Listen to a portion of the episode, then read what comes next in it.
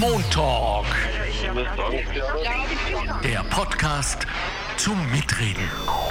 Gefördert aus den Mitteln des Zukunftsprogramms der Arbeiterkammer Niederösterreich.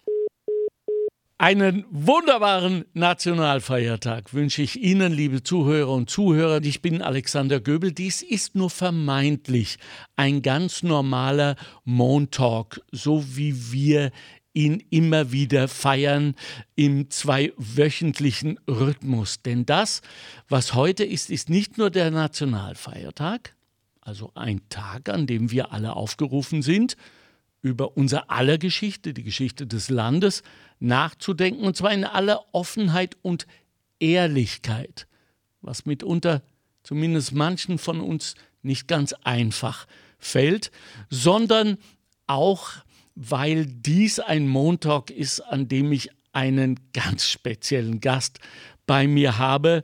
Und ich freue mich wahnsinnig, dass das geklappt hat.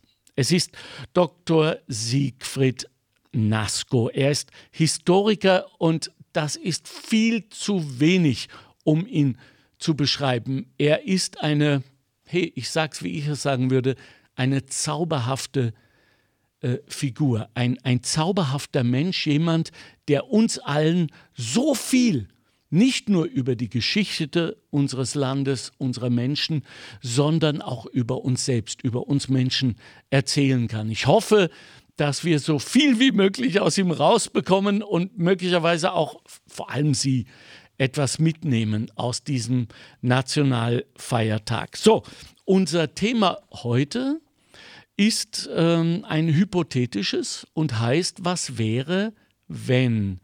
Und zwar, was wäre, wenn es keinen Staatsvertrag gegeben hätte 1955 und die sowjetische Besatzung geblieben wäre?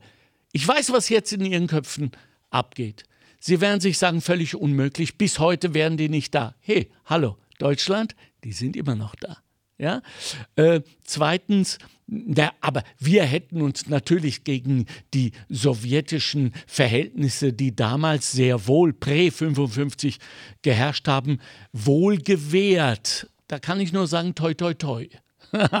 wir werden versuchen, diese Hypothese ein wenig auszurollen, auch um uns allen diese Wertschätzung nochmal vor Augen zu führen die wir gefälligst so äh, haben, haben nämlich vor diesem ähm, historischen Meisterwerk, würde ich sagen, des Staatsvertrags auch und vor allem, weil er gerne so ein wenig marginalisiert wird, weil ja doch immer wieder dieselbe Geschichte erzählt wird. Äh, jetzt noch die Reblaus und dann sind's wach.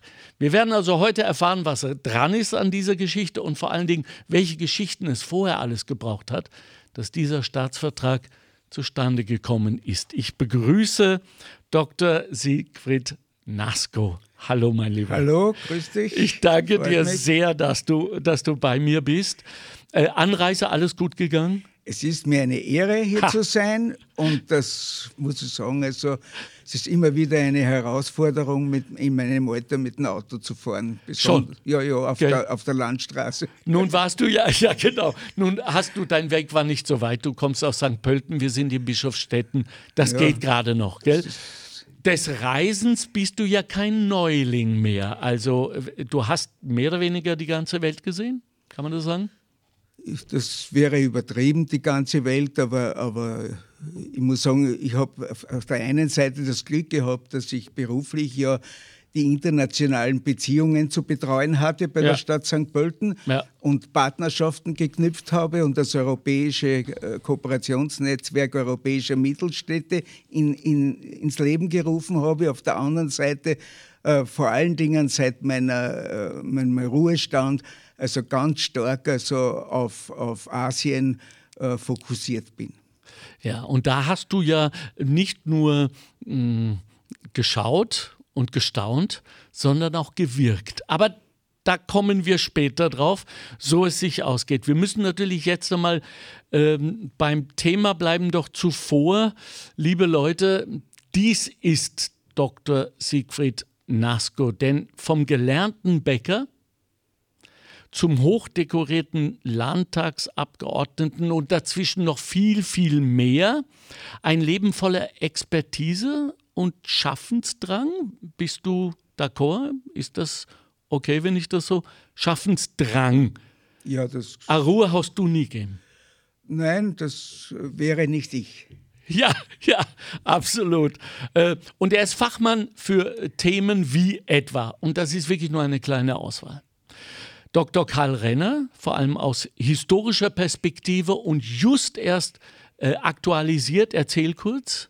Ja, also äh, Renner ist ja heuer äh, jährt sich ja sein Geburtstag zum 150. Mal und sein Todestag zum 70. Mal. Ja. Und ich hatte das große Glück, dass als seine Tochter gestorben ist in Glocknitz, dass Bundeskanzler Kreisky äh, die, die Empfehlung ausgesprochen hat, einen Verein zu gründen und in dem Haus ein Museum zu machen. Schön. Und das Österreichische Gesellschafts- und Wirtschaftsmuseum hat mich beauftragt, das zu, äh, einzurichten und überhaupt zu betreuen. Das habe ich 35 Jahre gemacht und dann, daneben natürlich eine Reihe von Sonderausstellungen und äh, äh Spezialbüchern über Renner.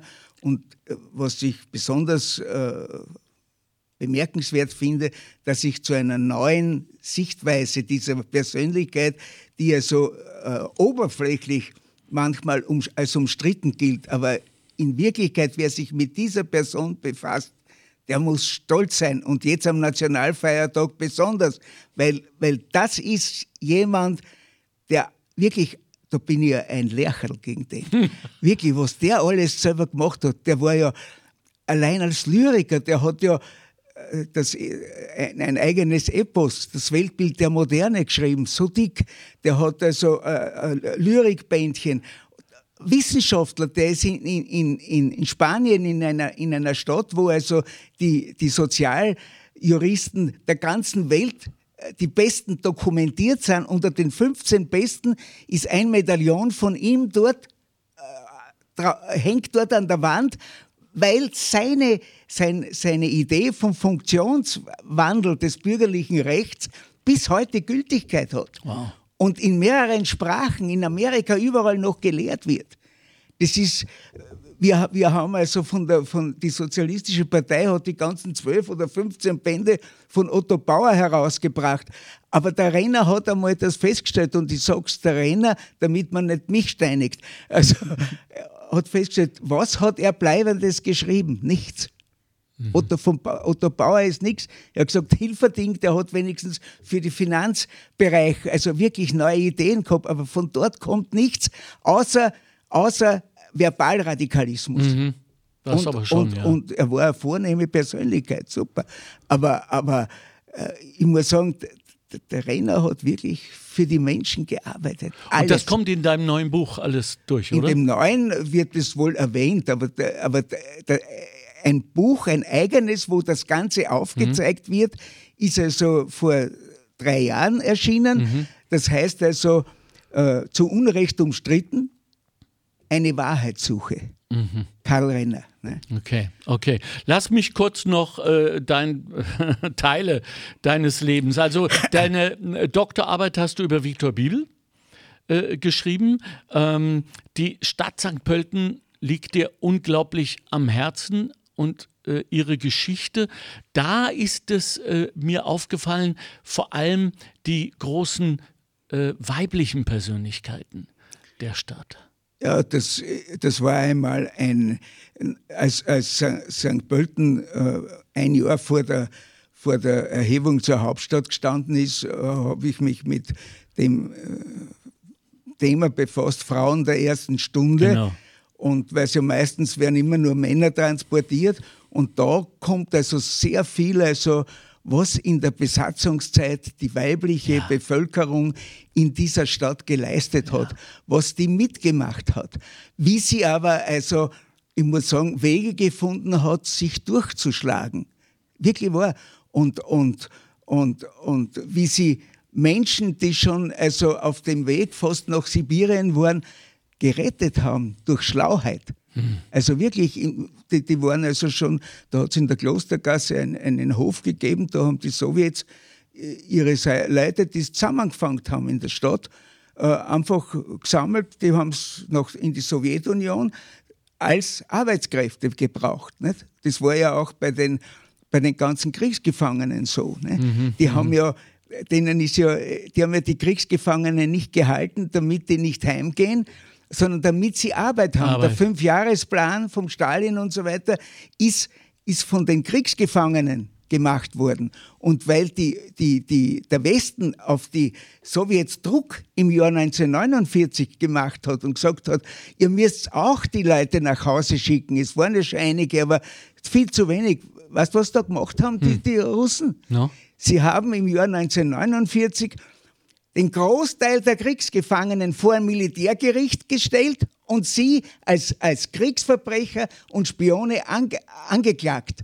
Sie sind dann zu 25 Jahren äh, Besserungsarbeitslager verurteilt worden und da, da, ist der Status der Kriegsgefangenschaft weggefallen, waren nur mehr Arbeitskräfte äh, für sie billige Arbeitskräfte und äh, viele sind dort gestorben. Es waren also zwischen 41 und 56 äh, 220.000 Österreicher. Wow. Die waren in den Gulags. In den Gulags, ja. Mhm. Da hat es also neben dem Gulag vom Solzhenitsyn noch den, den Guf, mhm. Guf Wie gegeben. Mhm. Und, und das waren also zwischen Polen und, und, und äh, Ostsibirien insgesamt 5000 Lager. Da, wow. sind, da sind die Österreicher versumpert drinnen. Und da hast du niemanden mehr gefunden. Ne? Und, wow. Aber was, was, was ja äh, es war ja nicht nur so, dass die Leute zu Hause gezittert haben und, und, und, und, und sich gesehnt haben nach der Rückkehr ihrer Gefangenen, sondern dass täglich die Gefahr bestanden hat, dass jemand wie ein Hund auf der Straße eingefangen wird von den Sowjets. Also die, die absolute Willkür. Naja, das, das war.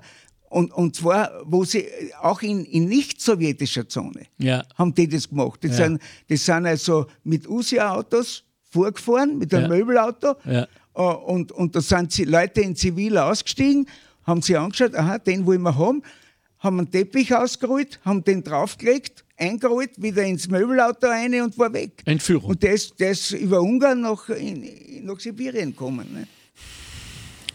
Gut, wow. Ähm, äh, du hast 1996 einen Beitrag für die Sonderausstellung in Pottenbrunn geschrieben mit dem Titel Ist Anständigkeit eine historische Kategorie. Selten etwas so Gegenwärtiges gelesen wie das im Moment. Wie siehst du aus dieser Perspektive das, was sich im Moment hm, politisch abspielt bei uns? Naja, also ich muss sagen, es ist eigentlich die ewige Wiederkehr des Gleichen mhm. in, in, in irgendeiner Weise. Aber was, was mich traurig stimmt, ist, es sind junge Kräfte, unverbrauchte Kräfte und sie zeigen eigentlich das Profil der veralteten, verkrusteten äh, Nomenklatura. Ja. Das ist das Furchtbare. Sie machen es genauso, also professionell, muss ich sagen, wirklich. Und, und es geht also nur mehr um Machterhalt. Das werfe mhm. ich auch äh, also, äh, den, den, früheren, den großen Koalitionsparteien beiden mhm. vor. Mhm. Und äh, jetzt hat man aber das Ganze umgedreht und einfach äh, seitens der größeren Regierungspartei einfach die, die Rolle also des äußersten Rechten in Österreich übernommen, mhm. weil man gesehen hat, dass das, das, das, das äh, zieht die Menschen an, anstatt dass man die Menschen erzieht. Mhm. Das war ja die christlich-soziale Partei, von mhm. der man aber sagen muss, dass sie es war, die 1934 also neun Leute also äh, hingerichtet hat, wofür sie bis heute nicht gesöhnt hat. Das muss man auch dazu sagen. Sie ist nie vor einem Volksgerichtshof gestanden. Die Nazis sind vor einem Volksgerichtshof ja. gestanden. Ja. Also das werfe ich den Kommunisten und der Sozialdemokratie vor, dass sie 45 also sich mit den ÖVP-Lern ins Bett gelegt hat, ohne sie vorher wirklich, muss ich sagen, zur Sühne zu bringen. Naja, du weißt, da äh, äh, gibt es auch auf der anderen Seite Geschichte, ich, äh, Geschichten. Ich denke an Kreisky und, und äh, Peter damals. Ähm, das ist ein kleiner Floh. Ja. Der, der, der, der Peters, der, der, der war einer, einer der vielen, er war ein Schuldiger und so weiter, aber der, der Kreisky hat mit Recht zu ihm gesagt, ich hätte ja einen Rab, nicht deshalb, weil er Heimwehrkommandant von Niederösterreich ist ausgeschlossen. Er war ja klug und alles. Mhm. Er war auch dann geläutert und mhm. alles. Mhm. Aber sie haben, sie sind nie bestraft worden, das will mhm. ich sagen. Mhm. Sie ja. sind nie bestraft worden. Ja. Ist Anstand, äh, und dann sind wir auch schon durch bei der Geschichte, äh, ist Anstand, äh, exkludiert sich der ähm, systemimmanent in der Politik? Äh, hat es wirklich nichts mit Anstand zu tun von vornherein? Oh ja. Ich oh denke ja. auch. Oh ja, sehr viel. Und da ist eben das möchte ich eben sagen, obwohl er so eine Nonchalance-Beurteilung in der, in, in der Historikergeneration äh, bekommt, aber Renner, mhm. ich, wirklich, der, der, der hat also gesagt, in, in der, in der, in, im 45er Jahr Staatskanzler, da hat der Ernst Fischer gesagt, ja, was machen wir mit den Freikarten, die wollen alle Freikarten, wir, wir, wir müssen ja schauen, dass wir was reinbringen. Er hat gesagt, jeder, jedes Regierungsmitglied hat seine Karte zu zahlen, hat er gesagt. Also, und das ist durch alles gegangen. Er war Genossenschaftsfunktionär, so, so etwas wie später, dass man einfach die Direktoren arbeiten hat lassen und ihnen gefolgt ist und selber nichts getan hat. Ja. Das hat es bei ihm nicht gegeben. Der ist also ins Burgenland überall hingefahren und hat die, die, die, die Läden aufgesucht und angeschaut. Mhm. Und er hat also äh, den, den, den Genossenschaften zugerufen, meidet Staatshilfe, das wird euch korrumpieren. Ja. Äh, du bist ein proaktiver Altruist. Also du redest nicht nur drüber, sondern du tust. Wir werden später darauf zurückkommen, was du alles tust und mein Gott hast du getan. Äh, du kämpfst für die Befreiung Tibets, wie viele auch, ähm, unermüdlich. Möge uns das irgendwann mal gelingen. Sieht nicht gut aus, aber äh, die Solidarität, die globale, möglicherweise bricht sie dort durch. Und äh, du hast Schulen gebaut. Schulen, vor allem eine Mädchenschule, das hat mich ganz besonders gefreut und beeindruckt. Würdest du dich dagegen wehren, wenn ich in diese deine Biografie auch äh, äh, aufnehme, dass du ein Yogi bist? Dass ich einer sein möchte. Okay, kluge Antwort. aber aber, aber das, das äh, schon sein, das ist so also ein Wunschdenken. Ja, ab, also, das ist die Haltung des Yogi übrigens. also jetzt hast du dich verraten, mein lieber Siegfried. Äh, ich ich sage das deshalb, ähm, liebe Leute, die Sie uns zuhören und zuschauen, äh, denn Siegfried Nasko hat eine über Jahrzehnte lange profunde Ausbildung bei anerkannten äh, Yoga-Lehrern, Meditationslehrern, äh, zum Teil in Indien vor Ort mitgemacht? Ja, ich, ich äh, habe also viele Ermächtigungen vom Dalai Lama persönlich bekommen. Wow. Bin also da äh, in, in die Länder gefahren, also unter anderem das vom Dalai Lama habe ich damals in, in Barcelona bekommen. Mhm. Und da war der Richard Gier so mhm, vorne ja. auch, so als Staffette. Ja. Und, und, aber sehr viele Belehrungen von ihm habe ich direkt in der Ramsala bekommen. Nicht? Also, bei ihm ist, zu Hause quasi. Naja, er hat, ist ja dort ein Riesentempel und da mhm. gehen die Einheimischen natürlich hin. Und äh, vor allen Dingen, wenn du im, im, Februar oder so dort bist, dann kannst du täglich also ganz tolle Sachen miterleben. Nicht? Ich hätte jetzt so viele Fragen, äh, aber ich verbiete mir das jetzt, bevor wir nicht ein paar wesentliche zu unserem Thema gemacht haben. So, ich steige ein. Da gibt es diese berühmt-berüchtigte Schlussformel im Staatsvertrag. Äh, äh, die da heißt, äh, wenn ich, das, wenn ich das richtig gesehen habe, die unerschütterliche, kann das sein, ähm, äh, immerwährende Neutralität. Ich bin jetzt äh, 45 Jahre äh, wohlgelittener Gast in diesem Land. Im ersten Halbjahr habe ich bereits diese Diskussion nicht geführt, aber verfolgt, die da heißt, so ein Schmarrn die Neutralität ist äh, überhaupt nichts mehr wert wegen NATO etc. Erklär uns das, was es wirklich damit auf sich hat.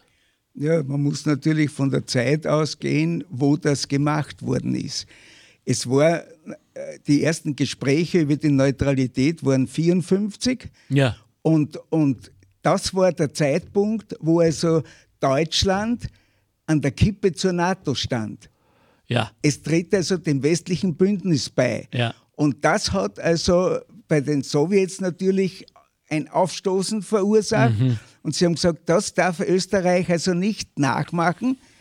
Und hier wäre also eine Art Bündnisfreiheit der richtige Weg.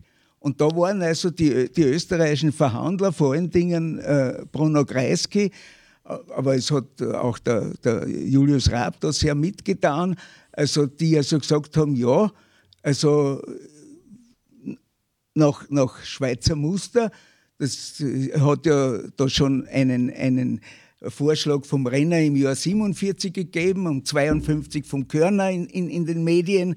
Und es hat auch in der Ersten Republik schon Ideen darüber gegeben. Aber wenn es wirklich wird, ist es anders. Mhm.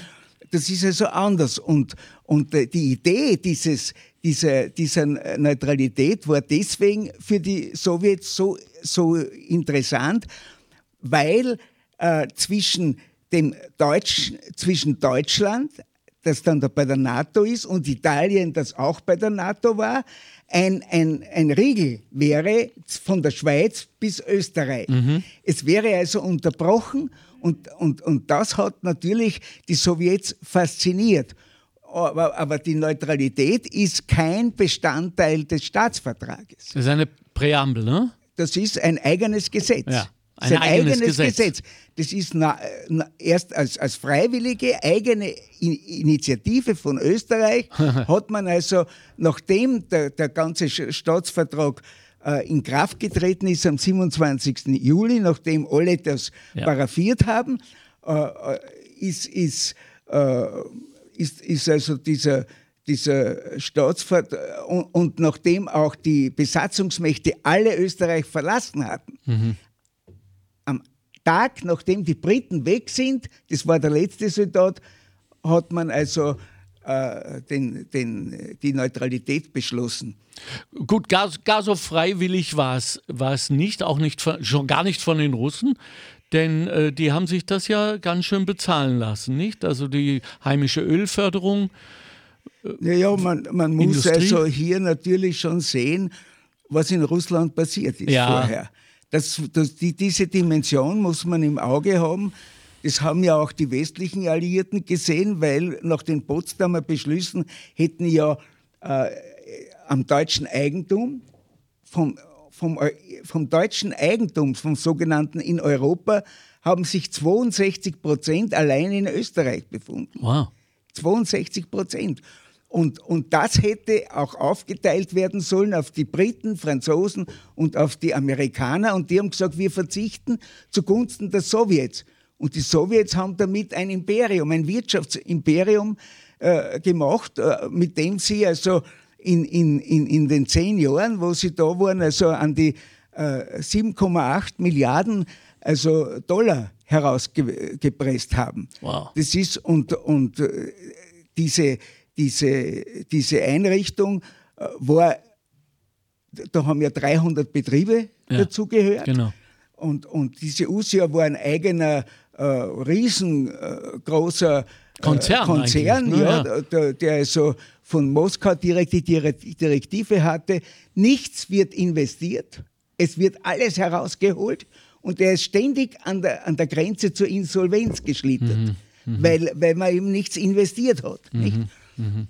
Und, und die haben also eine eigene kleine Armee gehabt, das war der Werkschutz, 2000 Leute. Ja. Und vor denen hat natürlich die österreichische Regierung und alle Spundus gehabt. Der ist auch in Erscheinung treten, also im Ende September, Anfang Oktober 1950 beim vierten Lohn- und Preisabkommen, wo, wo, wo also äh, die, die Kommunisten den, den, den realen Versuch unternommen haben, was einige Historiker auch leugnen und sagen, na, das war ja, weil es in, in, in Oberösterreich und in, in der Steiermark auch äh, Auswüchse gegen dieses Abkommen gegeben hat. Naja, die Not hat man überall gespürt, aber hier ist es gegängelt worden. Die, diese Werkschutztrupps von den von den USIA-Betrieben sind also in Wien mit der Wagen gefahren und haben die, die, die Straßenbahnschienen ausgegossen. Ach, nicht? meine Güte. Ja, natürlich. Und, und wer sich dagegen gestellt hat, war der Gewerkschaftsbund, die Bau- und Holzarbeiter. Und der Ola ist mit denen Hm. äh, ge- in, in Zehnerreihen, zu 60 Reihen, sind die also in Floridsdorf bei der Brücke aufmarschiert. Und allein dieser Aufmarsch hat also so gewirkt, dass die also die der Wagen auf die Seite geschoben und die haben vorbeigehen können. ne? Und das, glaube ich, sollten wir uns merken. Das ist so etwas, was wir aus der Geschichte lernen können und sollen, dass die Aufmärsche, die ja heute nicht mehr so heißen, ist auch richtig so, aber dass die Zusammenkunft von Menschen mit Haltung, die das öffentlich zeigen auf der Straße, ja seine Geschichte hat und Unglaubliches bewirkt hat zu Zeiten. Und äh, ich sage das nur deshalb, weil heute so auf die Kids draufkaut wird, dieses Fridays for Future und so weiter. Das ist im Grunde genommen das nur für, ein, für viel globalere Themen als damals die geteerten Schienen. Naja, das, ich, glaube, der Jugend gehört jeden Einzelnen, der da mittut, den Orden Ich finde auch. gegeben, also die da mittun. Ja. Und ich bin aber auch stolz, dass diese Maiaufmärsche zum Beispiel in der Stadt St. Pölten nach wie vor Mhm. mit ziemlicher Anteilnahme der Bevölkerung durchgeführt werden. Ist eine der letzten Städte, die Ja. das machen. Weil man eben damit auch die aufrechte Haltung honoriert und ehrt, auch im Nachhinein.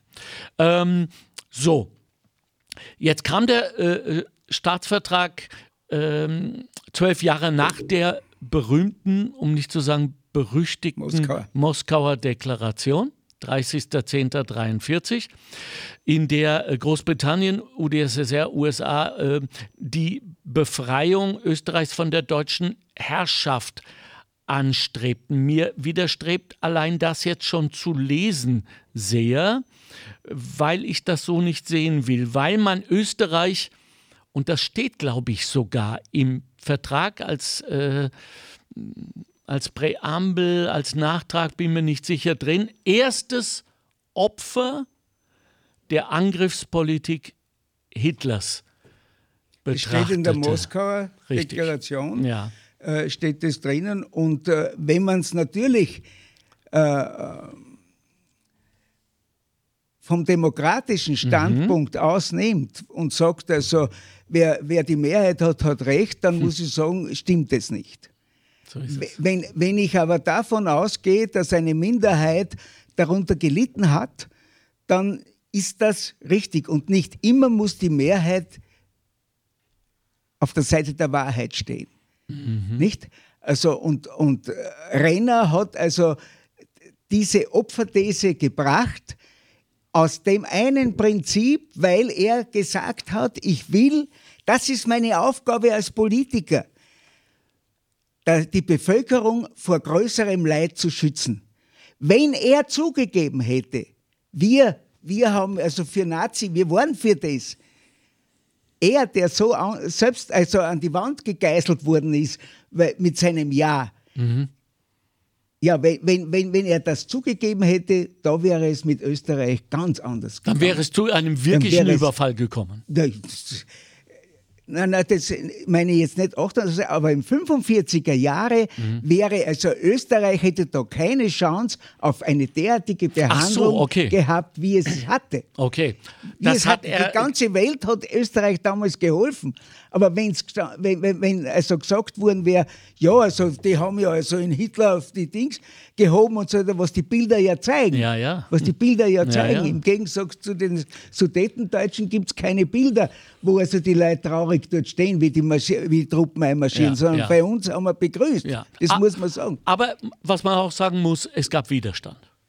Es gab Widerstand. Und äh, mir wird viel zu wenig über 05 und so weiter äh, berichtet. Zokol Ja, da brauche ich nicht nur die 05, ich habe den Zokola selber kennt, Mhm. aber wir haben allein in St. Pölten den größten Widerstand, die größten Opfer von ganz Niederösterreich. Es sind nachweislich 100, 100 St. Pöltener, vor allen Dingen von der Eisenbahn und von, vom Volt, also äh, geköpft worden. Aus Gründen des Widerstands. Die, die haben aktiv Widerstand geleistet. Die haben ja ein ganzes Netz von, von, von, von Konspiration gehabt. Wow. Nicht? Und, und das war also die Rote Kapelle und so. Wir in, in, in, in St. Pölten ha, haben noch am 13. April, wo, das war also ganz kurz bevor die Sowjets reingekommen sind, sind noch zwölf Widerständler im Hammerpark in St. Pölten von SS, also von ukrainischer SS, erschossen worden.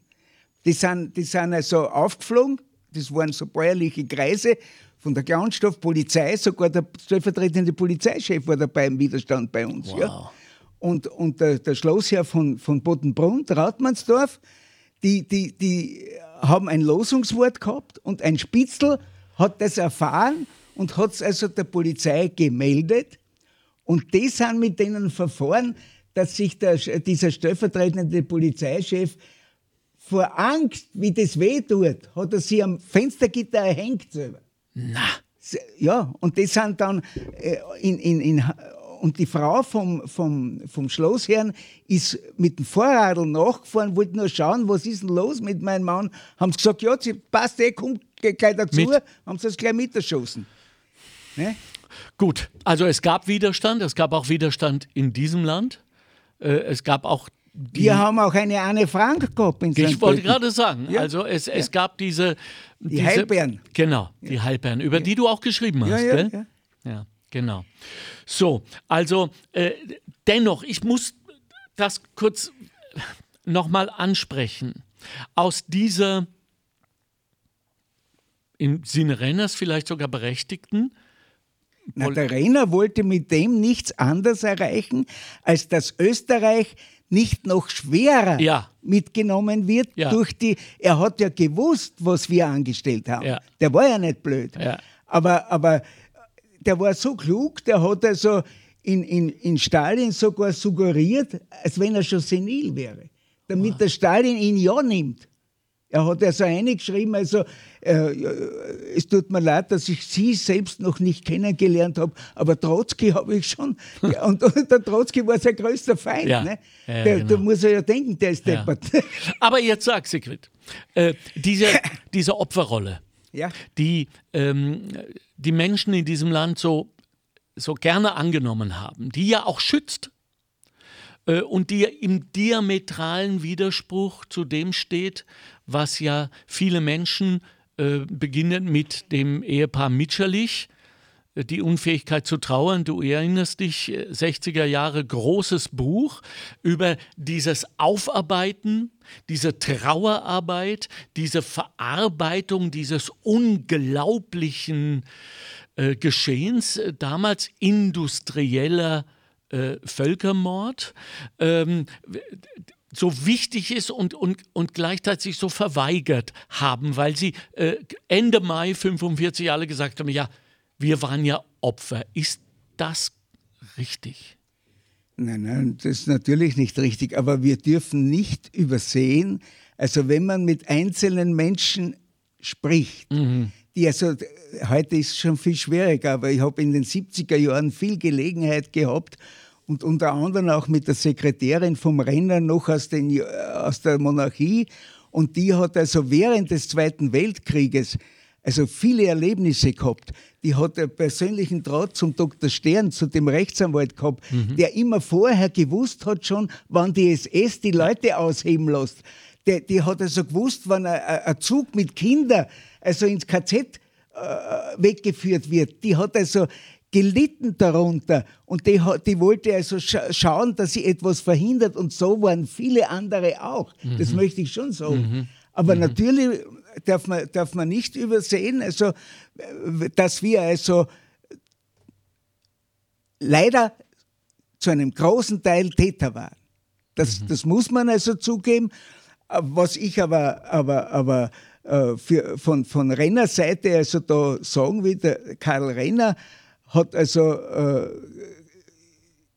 im Jahr 1917 schon in Marxismus, Krieg und Internationale die Feststellung getroffen, äh, man muss, man muss, wer immer an der Spitze des Staates steht und wenn es ein totaler Diktator ist und wenn er ungerecht und ein Mörder ist, man muss mit dem das Gespräch suchen, Nur das kann Leid lindern helfen ja. und es kann die, die, die Regentschaft äh, ändern helfen.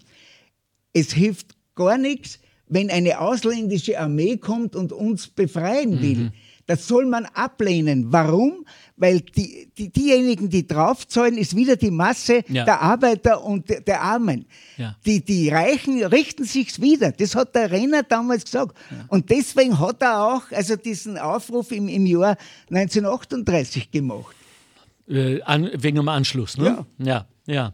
Okay, gut. Ähm, äh, ich habe herausgefunden, das habe ich nicht gewusst dass diese berühmt-berüchtigte Zither vom Rab, die er damals mitgenommen hat, als die alle beim Heurigen waren, jenem Heurigen, aus dem dann dieser berühmte Satz kommt, jetzt noch die Reblaus und dann sind's wach, äh, dass die in, in, in äh, St. Pölten ausgestellt ist. Ja, die hat also, was ich weiß, der Josef Renz hat die ja. also, also äh, von irgendwo der, der, hat er also ganze Verlassenschaften aufkaufen ja, ja. und da war äh, sie also dabei.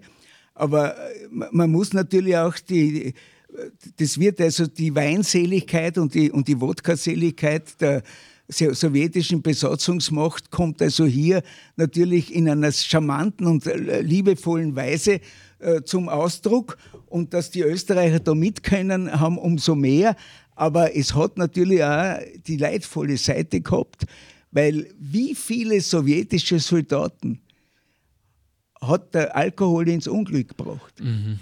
Also, und da haben sie also im Alkohol Vergewaltigungen mhm. durchgeführt. Mhm. mhm. Also, es hat ja gleich am Anfang 270.000 Vergewaltigungen ja. nur durch die sowjetischen Soldaten. Ja. Die hätten es nie gemacht, wenn sie nicht den Alkohol, Alkohol. gehabt hätten. Ne? Sie, sie, haben aber auch im Alkohol Leute erschossen einfach auf ja. der Straße. Nicht? Das war ihnen. Und, und, und für Gewaltigungen hat also die sowjetische Militärgericht in Baden, ja. war das, hat also äh, die Strafe gehabt, also inner, äh, innerhalb der, der, der Zone, der Besatzungszone, äh, hat er fünf Jahre sitzen müssen für Vergewaltigung. Ja. Wenn er aber eine tolle Kriegsbeschreibung hat, ja. dass er sich bewährt hat, hat er nur zwei Jahre sitzen müssen. Wow.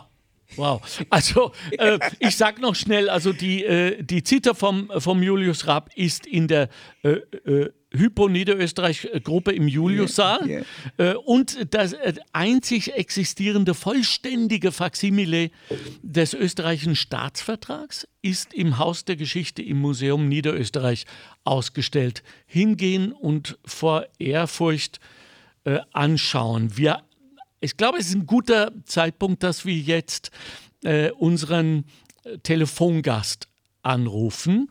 Ähm, er ist äh, Rudolf Reichert, ist Chemiker vom Beruf, ist ursprünglich aus der DDR, ist vor dem Mauerfall geflüchtet und äh, hat seinerzeit viel Kontakt mit russischen Menschen, sprich mit russischen Soldaten gehabt. Äh, ob er Gleiches erlebt hat wie ihr damals, werden wir ihn fragen. Aber auf jeden Fall möchte ich mit ihm sprechen, wie es denn war, dass in der quasi Neuzeit, also Post 45, äh, die Russen in einem Land, das dezidiert nicht ihnen gehört, das Sagen hatten. Hallo, hier ist Reichert. Hallo, Herr Reichert, hier ist Alexander Göbel vom Montalk. Guten Abend. Guten Abend, Herr Göbel. Guten Abend. Vielen herzlichen Dank, dass Sie sich bereit erklärt haben, uns ein wenig Rede und Antwort zu stellen. Mit uns meine ich Dr. Siegfried Nasko ist bei uns. Historiker mhm. und, und eine Koryphäe, um nicht zu sagen, mhm. er möge mir das jetzt verzeihen, eine Legende. Wir haben jetzt mhm. darüber gesprochen, was, also wir haben die Hypothek aufgestellt, Herr Reichert, was denn wohl mit diesem Land passieren, äh, passiert wäre. Und Sie leben mhm. ja auch äh, seit einiger Zeit, äh, zumindest zum Teil in Niederösterreich. Ist das richtig so? Ja, ich habe bis vor zwei Jahren in Österreich gelebt, also 13 Jahre lang. Ja. Äh, ich habe aufgrund, äh, durch meinen Beruf, ich habe Porzellan gemacht mhm. und äh, habe dann in, äh, also als DDR-Bürger in den Westen gegangen, im Prinzip nicht ganz legal. Okay. Und äh, bin dann nach Bayern gekommen und habe in Bayern Porzellan gemacht. Okay. Äh, äh, also auch namhafte Betriebe, Hutschenreuter, Rosenthal. Schön. Und äh, habe dann durch Porzellan dann endlich dann eigentlich das nachholen können, was mir 30 Jahre verwehrt war. Ich bin dann so quasi durch ganz Europa Ah. gegangen und habe da Porzellan gemacht. Also es war Italien, Frankreich, England, Portugal und dann kam Österreich. Und äh, das war, muss ich erst mal sagen, für mich ist und bleibt Österreich das Paradies. Ein wunderbares Land und wunderbare Menschen. Vielen herzlichen Dank, Und- Dankeschön, das tut gut. Aber da haben Sie schon das angesprochen, was eigentlich, und das möchte man gar nicht glauben, angesichts der vielen Grausamkeiten, die dieses Regime damals in der DDR mit sich gebracht hat, äh, von Stasi äh, angefangen. Äh, un unglaublich, dass wenn man heute mit Menschen spricht über die Zeit damals, dass sie alle äh, gesagt haben, dass diese äh, Reise äh, Unfreiheit eigentlich das größte Problem war. Richtig. Ja, Richtig. Es ist eigentlich der Schwerpunkt, das Wort heißt einfach Freiheit. Und das kann man Ja. nicht, nicht, nicht nehmen. Ich habe dadurch einen Freund verloren. Äh, und äh, das geht mir heute noch nah und fällt einfach schwer. Und wenn ich heute die Filme sehe, äh, es ist ja vieles so, äh, wenn man wenn man sieht, äh, das kann eigentlich auch nur einer wirklich beurteilen, der es selber erlebt hat. Das Ja. ist wirklich so. ja.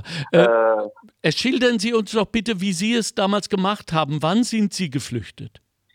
Äh, das war bei mir eigentlich so ziemlich am Ende der ganzen Geschichte. Okay. Ich muss dazu noch eins sagen. Eigentlich mit 14, 15 Jahren, also ich bin Jahrgang 50, werde dieses Jahr 70, Ja, äh, da hat sich eigentlich mein Leben entschieden, nämlich dahingehend äh, folgendes, äh, dass wir, wir wollten, äh, wir wollten flüchten. Mein Freund und Ja. ich, der an, also der war sieben Jahre älter, Ja. der diente an der Grenze und zwar in Berlin. Und Berlin war eigentlich, das wird, kann Ihnen äh, äh, nebenan bestätigen, eigentlich die einzige Möglichkeit, überhaupt an die Grenze zu kommen. ja, Vorher, es gab ja einen sogenannten äh, Sperr, äh, Sperrgebiet, einen 10 Ja. Kilometer Streifen, Ja. den konnten sie nur mit Passierschein äh, betreten und da wurde vorher im Vorfeld alles schon abgefangen. Das ist die andere Geschichte. Mhm. Äh, aber dieser Versuch, den wir hatten, der ist leider schief gegangen. Mein Freund musste schießen. Und das war eben bitter. ja. Äh, Also, musste äh, einen erschießen, der dasselbe machte wie wir. ach du Scheiße. das war das Problem. Ah ja, Sowas, ich habe da heute noch Albträume. Wahnsinn. Das geht eben nach. Ah, Wahnsinn. Das heißt, Ihr Freund war am. Wachturm und Er kam, er war Posten. Ja. Und äh, ja, es war eine Woche vor unserem Termin. Wir haben vorher trainiert, er kannte die Minenfelder. Wir mussten, das hat dann nicht zu tief gehen, weil die wollten die Leute lebend haben, dass man also wenigstens nur höchstens noch verletzt ist. Äh, das haben wir alles trainiert. Und eine Woche vorher kommt er an. Oh Mann. Und Das heißt, äh, er, er, er hat dann äh, zurückgezogen. Er ist Er geblieben. musste schießen. Es ist, äh, er ist, es war so, das läuft dann so ab. Man schießt, dann wird man äh, versetzt in ein anderes Bataillon. Ja, Äh, keiner spricht mit jemandem, als aha, scharfer Hund hat geschossen. Und äh, die andere Sache war die, er hatte ja, und da spricht keiner drüber, die Wahl zu schießen oder zehn Jahre Zuchthaus. eben. Das wäre nämlich meine nächste Frage gewesen. Was wäre, wenn er sich geweigert hätte? Das, äh, das wusste er zehn Jahre Schwed, das können Sie auch erklären lassen, das war der Militärknast. Ja. Und da wusste jeder, was damit gemeint war. Ja. Äh, die andere Seite, die werden wir doch abgehauen. Äh, das war irgendwie schwierig. Da sagte er, es gab ja in Salzgitter eine Stelle, die die ganzen Fälle registriert. Er sagte, Ja. wenn ich darüber gehe, dann werde ich auch ein, eingebucht. Wäre mit Sicherheit anders ausgegangen, aber das ist eine andere Geschichte. Und da habe ich entschieden eben, ja, wir lassen das sein. Ich wollte kein Märtyrer sein. Äh, und es, die Geschichte ist ja nur halb vollständig. Wir hatten noch zwei andere Kollegen, die mit wollten. Ich war da in Zweifel, weil man nie wusste, ob da jemand runtergeschoben wurde von der Stasi. ja, klar. Äh, mein Freund hat das aber so äh, organisiert, dass keiner wusste, wer der andere war. Also die anderen beiden Hm. habe ich vorher auch nicht gesehen. Hm. Äh, das ist dann ja so ausgegangen, nachdem wir uns dann entschieden haben, das nicht zu machen, ist einer von den beiden selber, wollte über die Grenze und ist dabei auf eine Mine gelaufen und ist gestorben. Äh, wir reden von den 80er Jahren, nicht? Äh, das war passiert, äh, nee, in den 60er Jahren, als 60er? ich 14, 15 Jahre war. Ja, Ja, das war, nachdem die Minenfelder waren, ich war also 14, 15 Jahre, also Ja. war so 64 rum. Ja. Ich war jetzt, äh, nachdem ich dann im Westen war, ich bin ja dann rüber, äh, habe ich mir, äh, das wollte ich mal in das Museum äh, in der Bernauer Straße gehen. Genau, das Flüchtlingsmuseum. Ich wollte eigentlich wissen, mhm. wo mein Freund gedient hatte. Das, das, muss auf jeden Fall sein. Aber ausgerechnet an dem Tag war das leider zu, das Ach. Museum. Aber vielleicht mache ich es mal irgendwann. Ja, bitte nicht. machen Sie es. Un äh, unfassbar. Das, es ist unfassbar berührend. Beim Checkpoint Charlie ist das, ne? Richtig? Ja. ja. er war, ich weiß nicht genau, er hat mir geschildert. Ich weiß es nicht, was die, wo er war, in der Bernauer Straße oder noch eine andere. Er hat mir das geschildert. Das war ein Friedhof in der Nähe. Ja. Äh, und da gibt es wohl zwei, ich habe in der Karte nachgeschaut, das sind zwei Plätze, äh, die da zutreffen. Genau weiß ich es nicht. Mein Freund ja. ist relativ jung gestorben, er hat das nie verkraftet. Das ist ja nicht so. Okay. Äh, okay, lassen wir die Vergangenheit insofern ruhen, Herr Reichert, als dass Sie natürlich mhm. jetzt für uns ein Zeitzeuge sind, insofern, als Sie uns wahrscheinlich, äh, und sei es auch Gott sei Dank hypothetisch, schildern können, mhm. wie dieses wunderbare Land, das Sie soeben als Paradies beschrieben haben, denn mhm. aussehen würde, wenn mhm. dieser Staatsvertrag nicht zustande gekommen wäre und wenn äh, hier Österreich unter russischer mh, hm, Herrschaft ja, bestehen würde? Äh, äh, also es wäre also auf der einen Seite also erstmal furchtbar, das ist die eine Geschichte. Ja. Äh, wobei ich aber sagen würde, das ist meine Erfahrung, die ich jetzt aufgrund der Jahre gemacht habe, vielleicht äh, wäre das also erst, erst, erstmal wäre das Ganze von der, sagen wir mal, Absicherung, sprich Staatssicherheit, so genauso aufgebaut worden ja. wie in der DDR. Die ja. Grenze wäre genauso gewesen. Das war russisches Muster oder sowjetisches Muster, wie das so schön heißt. Ja. Äh, das wäre genauso gewesen. Aber äh, ich sehe da vielleicht einen Unterschied, nämlich den, ich, ich habe ja die Österreicher kennengelernt. Und äh, in der DDR war es so, äh, wir wussten schon, wenn sich was ändert, das Zentrum war Moskau. Das war das russische Bajonett, was dieses System gestützt hat. Und aber die Scharfmacher, wie wir gesagt haben, die saßen nämlich in Ostberlin und die fehlten eigentlich in Österreich. Und das wäre eben meine Hoffnung gewesen, ah. dass man sagen könnte, vielleicht irgendwas anderes. Wie gesagt, die Frage ist, wie stark wäre dann diese Opposition gewesen und wie hätte sich sie behaupten können? Das war das Problem. Mhm. Und äh, ich hatte eben, wie gesagt, eins, ich hatte ja Freunde auch ähm, und Bekannte, die haben eins, äh, äh, eins gemacht, die, die sie mal geäußert haben, kritisch. Das habe ich eben bewusst nicht gemacht, nachdem ich mich, wie gesagt, entschieden habe, ich muss mich mit dem Staat arrangieren. Oberste Prämisse war, zu niemandem ein Wort. Ja. Nicht der beste Freund. Das wäre oder hätte tödlich sein können. Ja. Und ich bin überzeugt, dass ich da richtig gehandelt habe. Ja. Ich habe nach der Wende kennengelernt, äh, da können wir uns noch ein andermal unterhalten, unterhalten. Das geht bis heute, Gern. trifft mich das noch. Ähm, ich habe äh, einen Sohn, eine Tochter und mein Enkelsohn fährt Rad. Äh, die wohnen, mein Sohn hat mich damals in Bayern dann besucht, hat die Banklehre gemacht. Und äh, mein Enkelsohn ist, äh, fährt Fahrrad, also ist sehr gut, auch sportlich. Okay. Und einer seiner Trainer, wir nennen ihn auch die Legende, das war einer der hm. besten Fahrer der damaligen DDR, sogar in der Welt, Lötsch heißt er. Okay. Der hat, der hat aber, ja, ich sage eigentlich, war leichthin. Äh, der hat den Mund aufgemacht, der hat dafür gesessen, der ist also in, in, in, ins Gefängnis gegangen. Ja. Und äh, ich, es gibt auch eine CD, hat mir mein Sohn besorgt über diesen Mann. Und äh, der fragt sich heute, wofür das alles. Ja. Jetzt fahre ich eben von Sachsen nach Bayern und nichts passiert. Ja. Diese ganzen Opfer. Das ja. wollte ich nicht. Ich habe deswegen ganz einfach Mund gehalten. Das war so. Ich bin natürlich trotzdem oftmals äh, kurz an der Exmatrikulation vorbeigegangen an der Uni, weil ich dann doch mal mich nicht, äh, nicht an mich halten konnte. Aber wie gesagt, äh, ich bin froh, dass das, das System vorbei ist. Aber ich glaube, wie gesagt, in Österreich hätten diese, diese Schafmacher, für mich sind das wenige Personen, Ulbricht, Horniger und Mielke, die so dieses System mit, mit Hilfe des russischen Bajonetts aufgebaut haben, die, denke ich mir, äh, äh, habe ich in Österreich nicht gesehen. Es gibt mhm. genügend solche Stimmen, keine Frage. Mhm. Aber es wäre, also ich sage, äh, Gott sei Dank ist das den Österreichern erspart geblieben. Und mhm. ich muss eins sagen, ich habe das vorher nicht gewusst. Ich habe das erfahren, als ich nach Österreich gekommen bin. Das war 2005. Okay. Äh, ich konnte das gar nicht glauben. Da war dann die große Frage hier, Österreich ist frei. Ich denke, was ist denn hier los? Also, das kann doch wohl nicht wahr sein. Also da kann ich nur sagen, ein Glück für Österreich. Ja. Und äh, es gibt ja auch Berichte, Wirtschaftsberichte, die sagen, dass man bis heute noch eigentlich diese äh, Folgen wirtschaftlicherseits noch spüren kann. Das kann durchaus sein. Ja. Weil, sagen wir es mal kurz und bondig, die Kommunisten, die können nicht wirtschaften, die können nur Kriege führen. Das ist, ist wirklich so. Ja. Und, und äh, von, das, einem, der es, von einem, der es wirklich wissen muss. Wir haben Ihre Zeit genug beansprucht. Erlauben Sie mir, dass ich mich wieder bei Ihnen einmal melde, Gerne. wenn ich äh, diese authentischen Berichte brauche. Schön, mhm. sage ich mal, dass Sie es geschafft haben. Gott sei Dank, dass Sie es ja. damals geschafft ja, haben.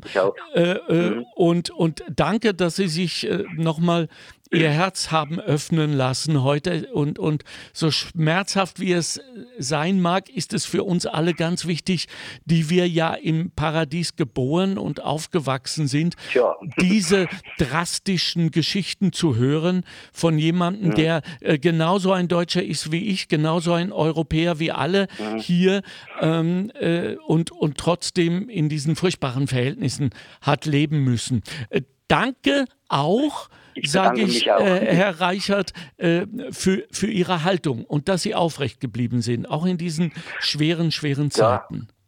Das muss ich sagen, das kann ich heute noch sagen. Ich sage es mir stolz. Ja. Wir, wurden ja oft dazu überredet oder äh, in die Partei einzutreten. Das wäre ja. beruflich meine Karriere gewesen.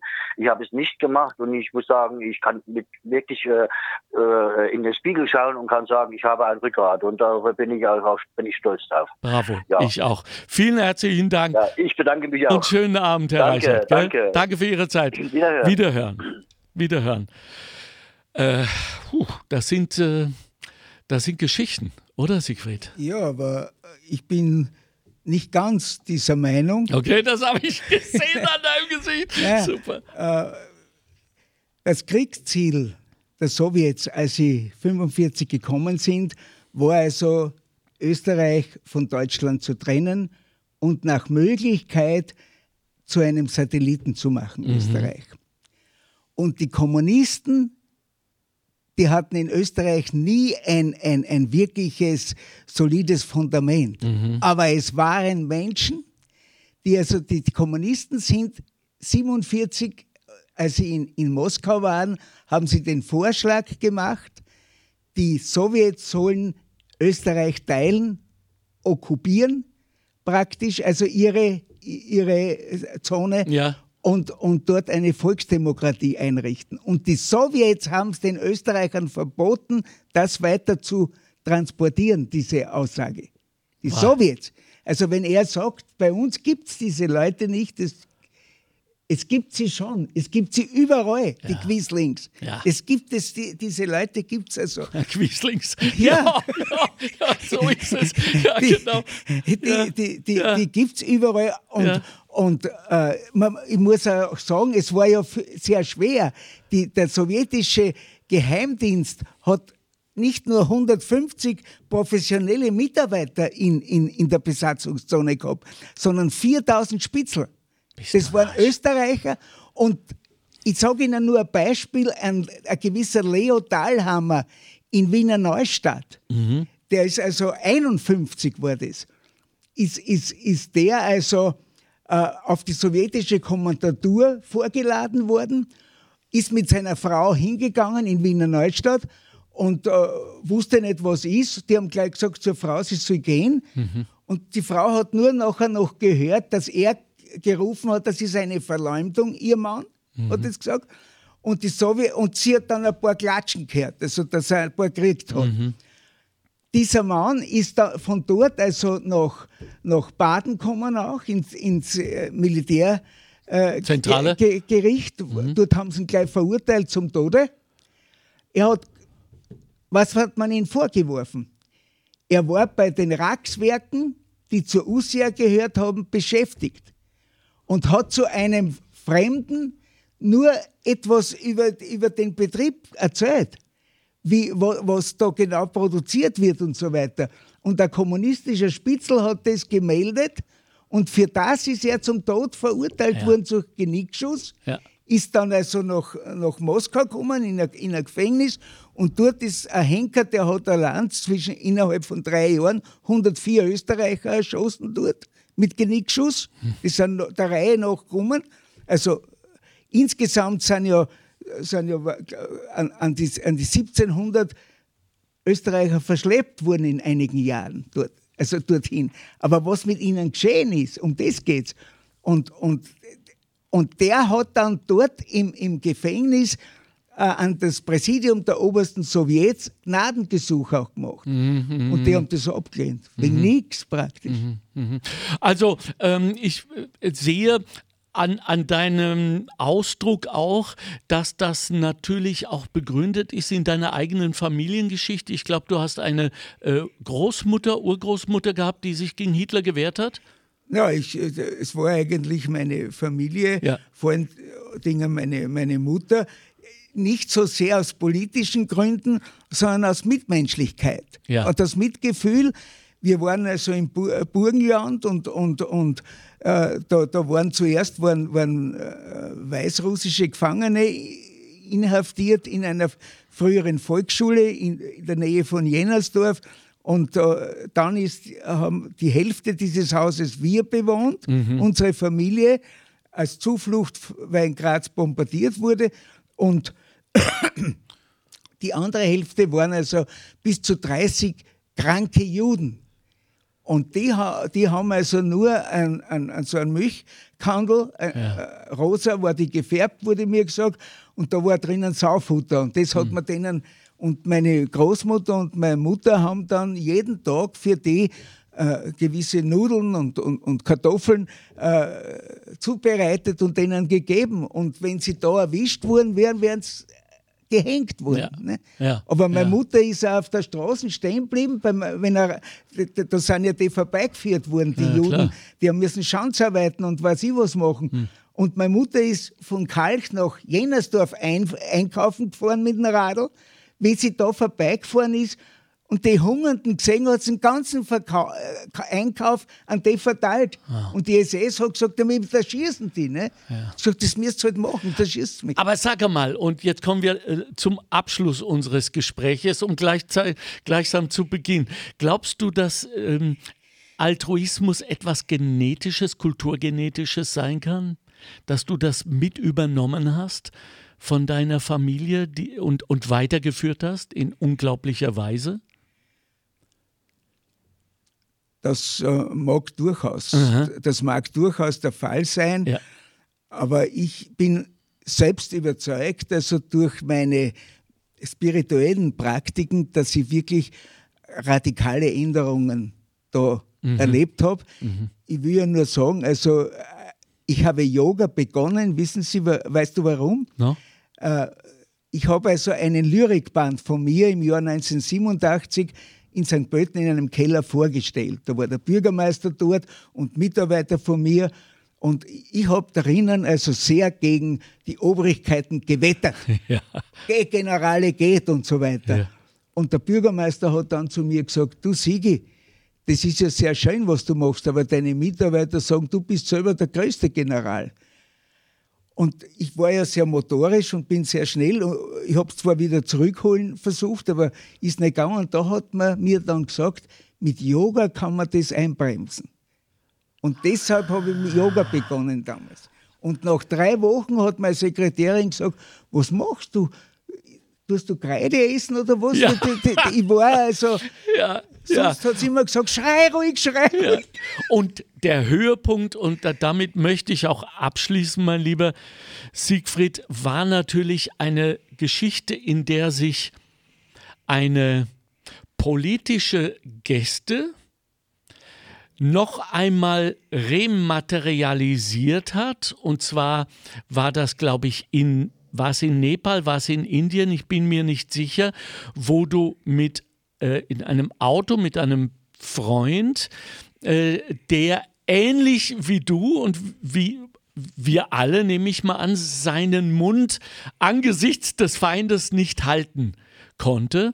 Und, äh, äh, und da waren äh, es Soldaten, waren es Polizisten, die wollten den eigentlich äh, an na, Ort war, und Stelle. War, Erzähl mal, was war na, da? Es war so, das, das, das war so eh erst vor drei Jahren okay. äh, zu, zu, zu Jahreswechsel.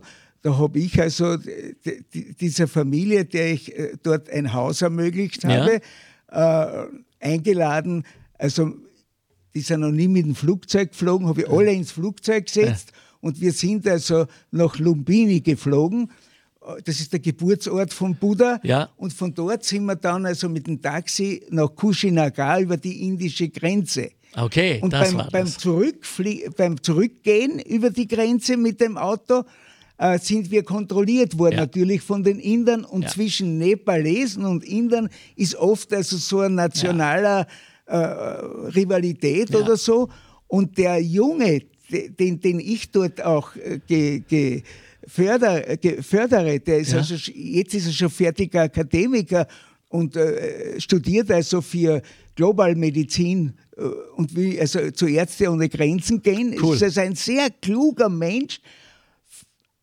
Wie ausgewechselt war er dort? Die haben ihm nur verlangt, in, in Reisepass, hat er gesagt zu denen, "Wo, so wie ein Reisepass, du bist ja nicht einmal gebildet. So der geredet mit dem, mit dem indischen Offizier und so weiter. ne? Und dann wollten die den Hops nehmen. Du ja, die haben ihn Hops, haben genommen, Hops genommen. und haben ihn natürlich gebindet. Und ne? du wolltest aber nicht wegfahren, deine eigene Haut retten, sondern Nein, du nein, wolltest das- dich für ihn, das ist ja das Wesentliche, für ihn einsetzen. Und zwar auf eine Art und Weise, die sehr, sehr ungewöhnlich ist. Wenn man es aber hört, macht es so viel Sinn, denn du hast dich erinnert an Willy Brandt, der in Warschau damals vor dem äh, äh, Denkmal der Gefallenen im Krieg auf die Knie gegangen ist. Naja, ich, ich weiß natürlich, dass diese, diese Proskinesis in Indien eine besondere Bedeutung hat. Okay. Und ich habe natürlich nicht gewusst, wie der Offizier das aufnimmt. Er kann es ja auch anders interpretieren. Und ich habe aber äh, gesehen, äh, nach einer gewissen Zeit wurde man auf mich aufmerksam. Und da habe ich mich dann vor ihm in den Staub geworfen und, und habe seine Füße geküsst, muss ich sagen. Wirklich. Wow. Und der, der, der, zuerst hat er so getan, äh, es ist ihm nicht recht, aber es hat alles geändert. Es hat alles geändert. Sie haben dann gesagt, ich soll, ich soll also, Sie werden ein Video machen und da soll ich das erklären. Da habe ich gesagt, nein, das tue ich nicht, weil das kann dann geschnitten werden. Ich, gebe, ich schreibe Ihnen einen Brief und da schreibe ich hinein. Und dann haben sie gesagt, ja, aber ich muss schreiben, dass der Nepalese schuld ist. Sag ich, nein, das hat er auch nicht. Der andere hat angefangen, aber der hat provoziert, das stimmt. Und habe ich das dann geschrieben und das hat ihnen gepasst und der hat fahren können. Das ist freigekommen. Sonst ist schon öfter passiert, dass Leute verschwunden sind Ja. für immer. Ja. Genauso wie bei den Sowjets bei uns. Mein lieber Dr. Siegfried Na- Nasko, ich kniee vor dir und deinem Lebenswerk.